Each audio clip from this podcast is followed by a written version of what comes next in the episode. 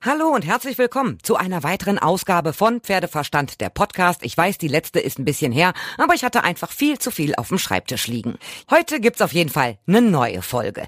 Miami Beach, Mexico City, Saint-Tropez, Monaco und Riesenbeck. Wie passt das zusammen? Ganz einfach. Das sind alle Stationen der Global Champions Tour und der Global Champions League, einer ganz besonderen Springsportserie, die deshalb so beliebt ist, weil es einfach richtig viel Geld zu gewinnen gibt. An diesem Wochenende Wochenende ist das Turnier in Riesenbeck auf der Anlage von Riesenbeck International, wo Ludger Beerbaum und seine Mitstreiter ein super Eventgelände auf die Beine gestellt haben. 2021 gab es ja schon die EM der Springreiter und in diesem Jahr folgt noch die EM der Dressur und Paradressur. Aber an diesem Wochenende ist da erstmal Springsport vom höchsten Niveau angesagt. Und deswegen ist auch fast die gesamte Weltelite der Springreiter angereist. Aus den USA, aus Australien, Brasilien und natürlich ganz viel viele aus Europa. Und dazu gibt es für die besten deutschen Springreiter bis 25 Jahre eine Premiere, nämlich die deutschen U25-Meisterschaften im Springreiten. Reiterinnen und Reiter werden gemeinsam gewertet. Es geht über drei S-Springen, die allesamt zählen. Ganz so wie bei einem Seniorenchampionat. Gestern ist es bereits in Riesenbeck losgegangen und ich war heute da. Da hat sich der Hausherr Ludger Baerbaum Zeit für ein Interview mit mir genommen. Wir haben nicht nur über das Turnier gesprochen, sondern auch über seinen Abschied aus dem Spitzensport Sport, der noch gar nicht so richtig bei ihm angekommen ist. Aber hört selbst. Ludger Baerbaum, Sie sind ja Hausherr hier auf der Anlage Riesenbeck International. Aber allererste Frage vorweg, wie geht es Ihnen? Danke, mir geht's gut. Ich bin natürlich ein bisschen angespannt hier, dass auch alles läuft und nichts passiert. Äh, aber im Moment sieht es tatsächlich gut aus. Auch der Wettergott spielt mit. Also äh, noch so ein kleines bisschen Ruhe vor dem Sturm. Ihr Rücktritt in Aachen hat uns alle überrascht. Wie spontan war das für Sie? Sind Sie damit schon länger gedanklich schwanger gewesen oder noch nicht? Ja, ist klar, dass man in, in meinem Alter sich da mal äh, anfängt, irgendwann Gedanken mitzumachen. Das habe ich auch gemacht, schon mehr als einem Jahr. Dann letztendlich in Aachen war es relativ spontan, weil ich immer abgewegt habe, Mensch, wahrscheinlich noch mal ein Jahr bis nach Aachen, wer weiß. Ähm, Olympische Spiele nächstes Jahr ist kein Thema mehr. Äh, ich habe ein richtig gutes Pferd. Ich habe einen Kollegen mit Owen McMahon zu Hause, der eine Chance hat, für Irland in der Mannschaft zu sein. Und dann habe ich gedacht, okay, wenn das alles zusammenbringen willst, dann ist es der richtige Zeitpunkt. Und das habe ich dann tatsächlich spontan Sonntagmorgen in Aachen entschieden. Sonntagmorgen, das ist aber wirklich sehr, sehr spontan. Wahrscheinlich auch für die Organisatoren, weil sie wollten ja auch einen ordentlichen Abschied haben. Ja, wobei, das war ja jetzt keine große Zeremonie mit irgendeinem Masterplan oder irgendwelchen Strategien und Spalier stehen, sondern äh, nach der Siegerehrung vor dem Farewell. Ich glaube, das hat gepasst. Äh, ein, zwei äh, Personen äh, von den Organisatoren in Aachen, die waren natürlich eingeweiht. Da habe ich am Samstag kurz das angesprochen, dass das in meinem Kopf rumgeht und dann gesagt, ja, lass uns das einfach Sonntag wissen, dann kurzfristig und dann machen wir das. Aachen ist jetzt noch nicht so lange her, aber ist das bei Ihnen schon tatsächlich angekommen, dass Sie nicht mehr die weiten Reisen machen müssen, jedes Wochenende auf dem Turnier unterwegs sein werden? Ehrlich gesagt nein, weil dafür ist das jetzt auch noch zu neu. Ich habe jetzt seit Aachen, mein Alltag hat, war genau derselbe Alltag wie vor Aachen. Äh, ich bin weiter äh, im Stall unterwegs, ich reite Pferde. Ich habe am Wochenende sogar in Greven ein kleines, ein junges Pferd auf einem kleinen ländlichen Turnier geritten. Das werde ich ja auch in Zukunft irgendwie noch machen hinter den Kulissen. Oder wenn die Jungs dann losfahren zu Hause, bisschen die Pferde äh, trainieren. Insofern muss ich die Erfahrung, wenn die dann alle losfahren und ich zu Hause bleibe, erst noch machen. Kommt dann vielleicht ein Zittern unter dem Motto, Mensch, die sind jetzt unterwegs, was mache ich denn hier zu Hause? Die Stallgasse ist doch gefegt. Ja, jein, ja, wenn ich die, das die Frage, die stelle ich mir natürlich auch, aber diese diese Situation habe ich halt so noch nicht erlebt und die Erzugs, Entzugserscheinungen sind bisher noch nicht aufgetreten, aber aus, ganz auszuschließen ist das wahrscheinlich nicht. Kommen wir mal hier auf die Anlage zu sprechen. Ich war vor zwei Jahren hier bei den Europameisterschaften. Phänomenal, muss ich sagen. Die ganze Anlage ist ja erst entstanden ab 2015. Vorher hat sie auch schon Fahrsport gegeben, aber es ist jedes Jahr ein bisschen mehr gekommen. Es gibt feste Stallbereiche, also nichts mit Stallzelten, wo die Pferde untergebracht sind. Es ist phänomenal. War das von Anfang an der Plan? Wir werden richtig groß? Nein, das war äh, so von Anfang an nicht der Plan. Äh, wir wollten schon hier eine große Halle bauen und wollten für uns optimale Trainingsbedingungen äh, schaffen und hatten im Hinterkopf dann vielleicht auch irgendwann mal äh, mittelfristig Veranstaltungen zu machen. äh, abhängig, wie sich alles entwickelt. Aber jetzt hier irgendwie Championate oder Global Champions Tour zu, zu organisieren, das hatten wir ähm, 2014 war die Eröffnung noch nicht im Plan. Nee, gar nicht.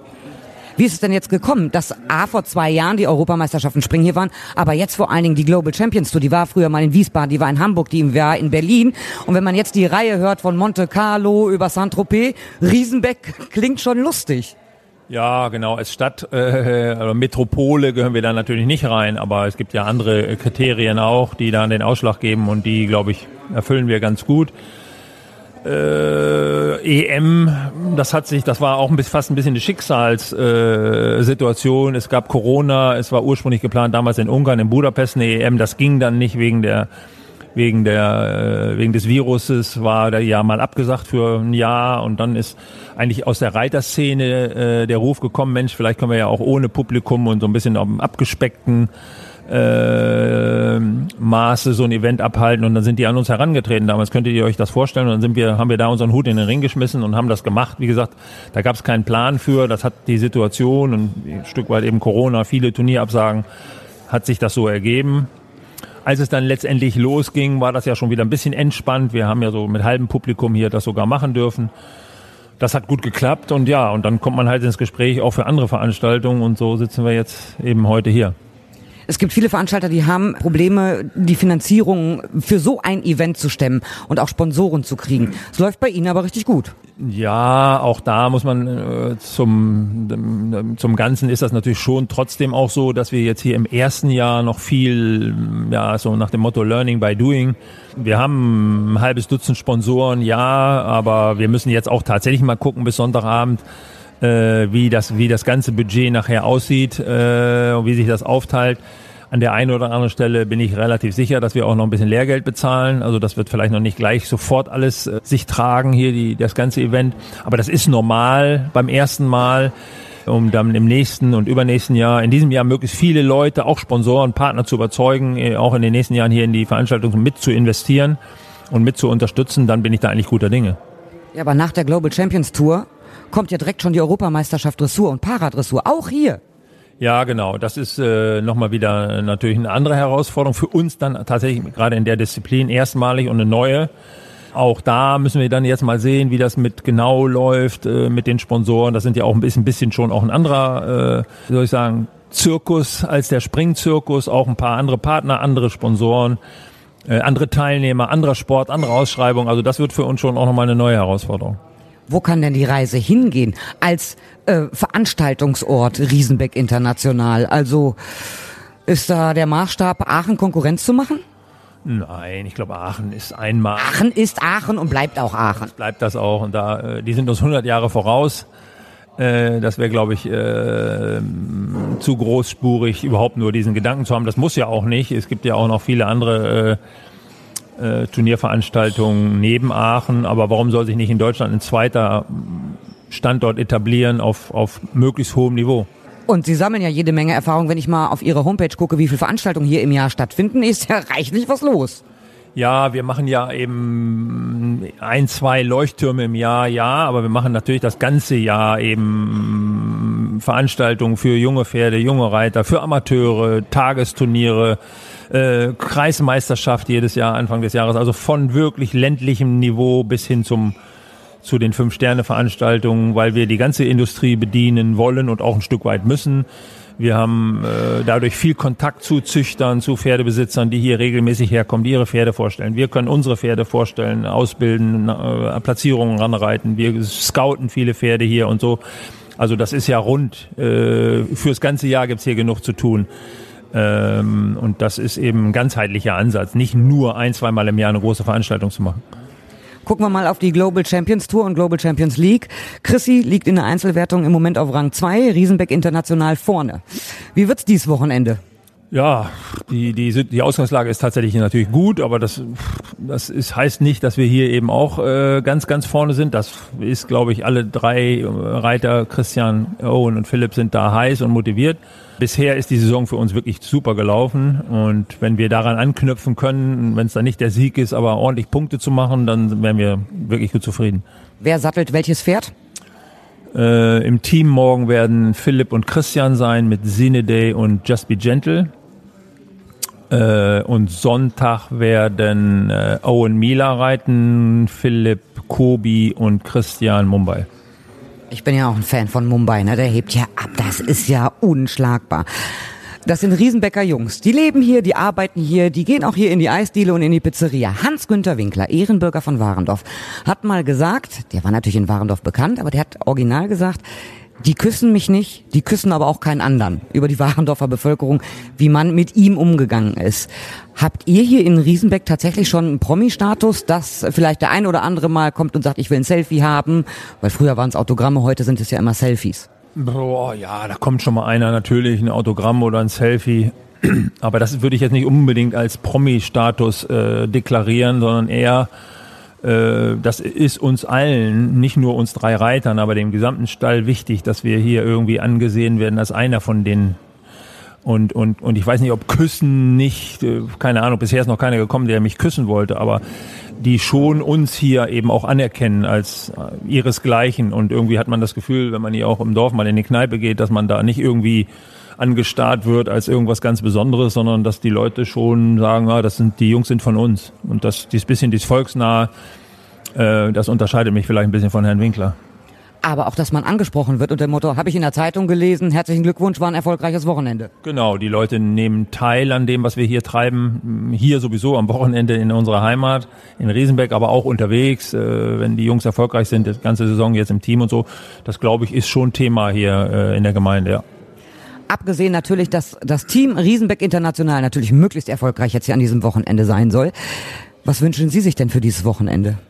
Ja, dass wir guten Sport haben, dass die Leute, die auch kommen, uns besuchen, äh, nach Hause gehen und, und spannende Tage, äh, spannenden Wettkampf, spannenden Sport gesehen haben und äh, nach Möglichkeit alle auch gesund nach Hause kommen hier, das überstehen, keine Verletzungen wir haben bei den Pferden oder auch bei den Reitern.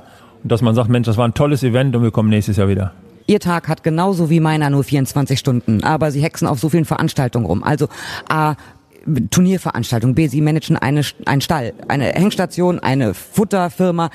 Wie schaffen Sie das alles? Ja, das, das täuscht so ein bisschen. Ich bin äh, in der glücklichen Lage, wirklich eine, mehr als ein Dutzend äh, wirklich super Kollegen zu haben, die die den Job erstklassig machen, so dass ich da zwar immer irgendwie so ein bisschen ins Fenster gestellt werde, aber nicht so viel zu tun habe, wie Sie jetzt das äh, irgendwie glauben. Wie gesagt, Futter oder hier auch äh, Riesenbeck International. Da bin ich äh, ein, zwei, drei, vier Stunden in der Woche, aber der Rest läuft. Das machen die tatsächlich wunderbar ohne mich.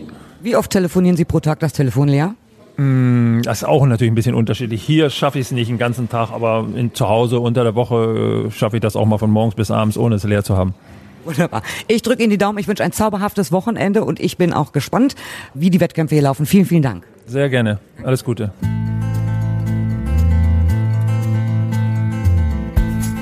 So, das war's für heute von mir. Die nächsten Tage erfahrt ihr dann mehr über die deutschen U25-Meisterschaften und natürlich auch über die Global Champions Tour und die Global Champions League in Riesenbeck. Ihr könnt mir schreiben über pferdeverstand.podcastfabrik.de, über die Facebook-Seite oder über Instagram. Und wir hören uns dann die nächsten Tage wieder in der neuen Folge von Pferdeverstand, der Podcast.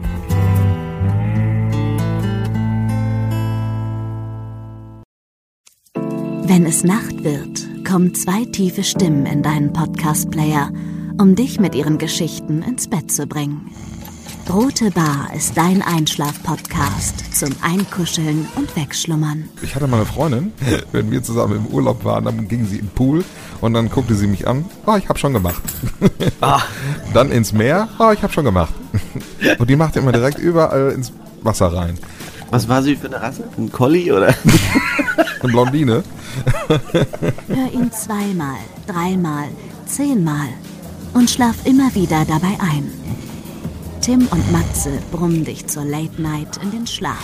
Was hältst du so von dickeren Bettdecken? Ich bin sowieso ein kleines Heizkraftwerk im Bett. Ist wirklich so. Ich entwickle wahnsinnige Hitze nachts. Ich schwitze ja. auch oftmals sehr viel. Na, wenn jemand an mir klebt, das Ach, Wenn man so leiden. zu zweit, kannst du nicht haben? Ja, zu zweit schon, aber bitte, bitte ein bisschen Abstand halten. Also so einschlafen ist okay, aber dann bitte irgendwann lösen und in seinen Bereich rüberrollen. Ich schlafe besser, wenn ich zu zweit schlafe. Ich glaube, es ist Gewohnheit. Das kann sein. Ich glaube, wenn man sich ein halbes Jahr hinter seinen Chef legen würde, dann würde man den von heute auf morgen vermissen. Das ist so ein bisschen wie das Stockholm-Syndrom. Kennst du das? Wenn der Entführer ja, von einem lässt, dann vermisst man den. Schöne Träume mit Rote Bar Podcast, dem entspanntesten Podcast in Deutschland.